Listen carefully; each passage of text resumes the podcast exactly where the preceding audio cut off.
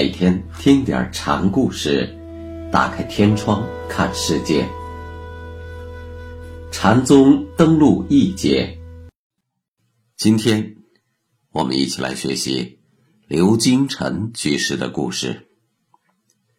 这个故事的名字叫《教外禅机》。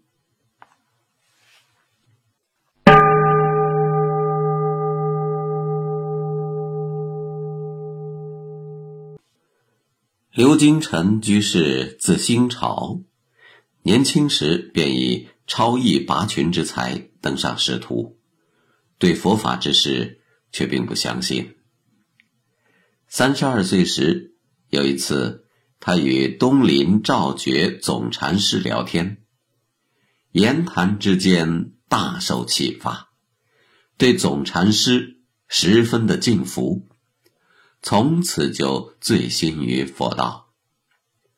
之后，他在京城为官，听禅师以“千峰塞塞答诸佛之本源”这个问题，就有所醒悟。离任之前，他拜会了韶山的搞禅师，搞禅师对他说：“你如此用心。”何愁不悟？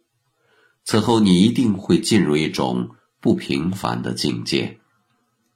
应该赶快把你的心得感受整理一下。如果整理得当，自然会成法器。可是如果调理不好，也可能会给你带来麻烦。不久，他就又返回了京城，得见。便到智海禅师那里请教佛法的因缘。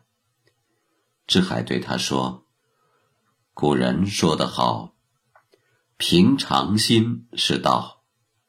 你一天十二个时辰当中，道体无时无处不在闪耀着光辉，只不过你自己不知道罢了。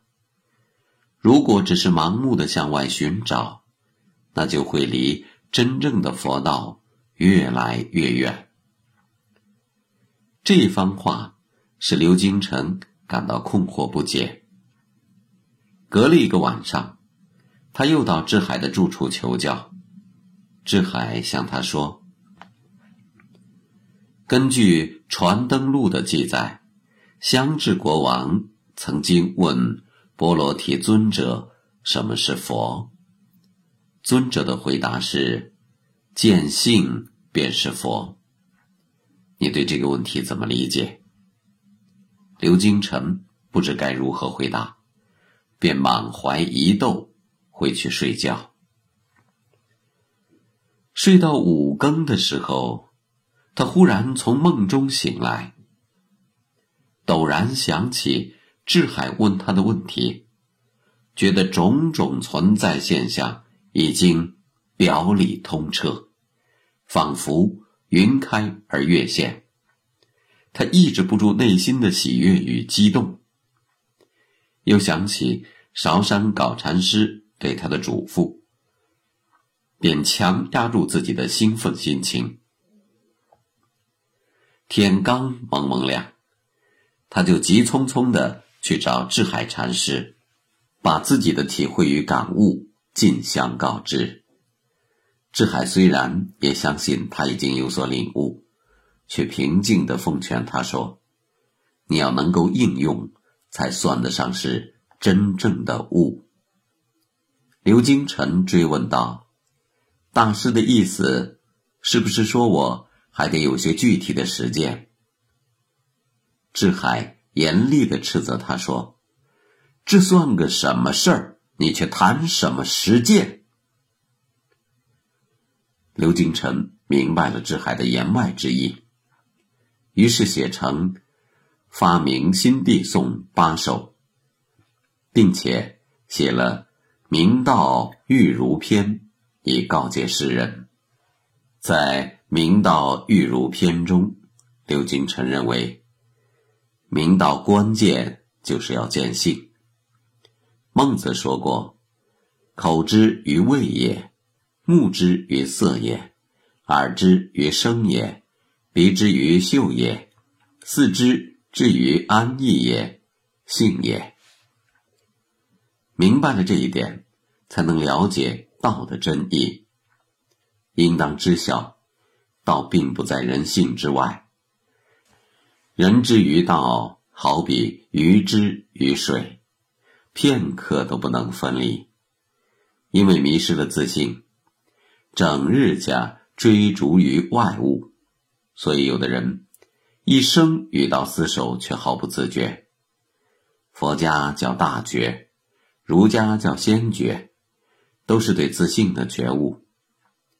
过去有人说过“筋骨无别，历历如在目前”，又说大道就在眼前，关键是对眼前的东西却视而不见。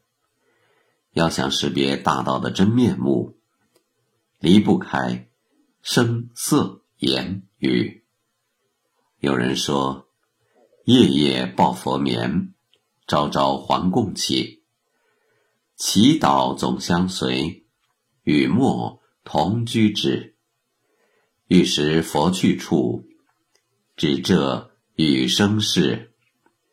这是佛家对道的最为亲切的论述。站立时，他就在你面前；坐车时，他就在你的扶手两旁。看起来忽前忽后。可是你忽左忽右都不难遇上它。这是儒家关于道的最为贴切的论述。不过这道只可意会，不可言传，所以世尊拈花，而佛法传于迦舍；达摩面壁，而禅旨付于神光。此后又分宗列派，各自建立自己的门庭。或者顺目扬眉抱拳举止，或者行棒行鹤束佛年垂，或者转世班土打鼓吹毛，或者一默一言一叹一笑，还有其他各种变通的方法，都是为了通俗易懂的接近学人。不过正是由于太过随便，好多人都茫然不知所措。本来就在身边，苦心思虑反隔开很远。想悟道的人，千万要注意这一点。反思咱们儒门，原本自有其道。孔子的话说的真好啊！默而识之，一以贯之。故目击而道存，执掌而意郁。这与佛教的宗旨正相吻合，可以说是深得教外禅机。然而，孔子的道传给子思后，再传于孟子，孟子之后就失传了，流传于世的仅仅是些文字。我自己学道，就全靠自己的体悟。这位刘居士。虽为儒门弟子，却也醉心于佛法之道。这篇《明道玉如篇》，即是在儒佛之间建立的一种调和折中之论。他把孟子所论的人之天性，与禅家所论的见性之性相互打通，将儒家的先觉与佛家的大觉等两齐观。儒有儒之道，佛有佛之道，在不离当下人生这一点上，两者却有相通之处。不过严格说来，梦之所谓的人性，乃是人的生存欲求，它与作为成佛之机制与可能性的禅宗所说的自信，在内涵上仍有相当的差异。比如。朱子就认为，如是言性一处，只是是言空，如言实；是言无，如言有。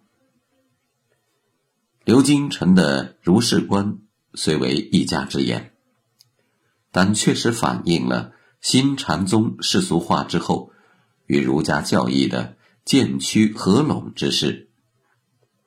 不仅禅门弟子与儒家自甘认同，同时连韩愈这样辟佛甚烈的大儒，都不可避免的受新禅宗教义的影响。像后来王阳明讲“各个人心有众泥，则将闻见苦遮迷”，人胸中各有个圣人，只自信不及，都自埋倒。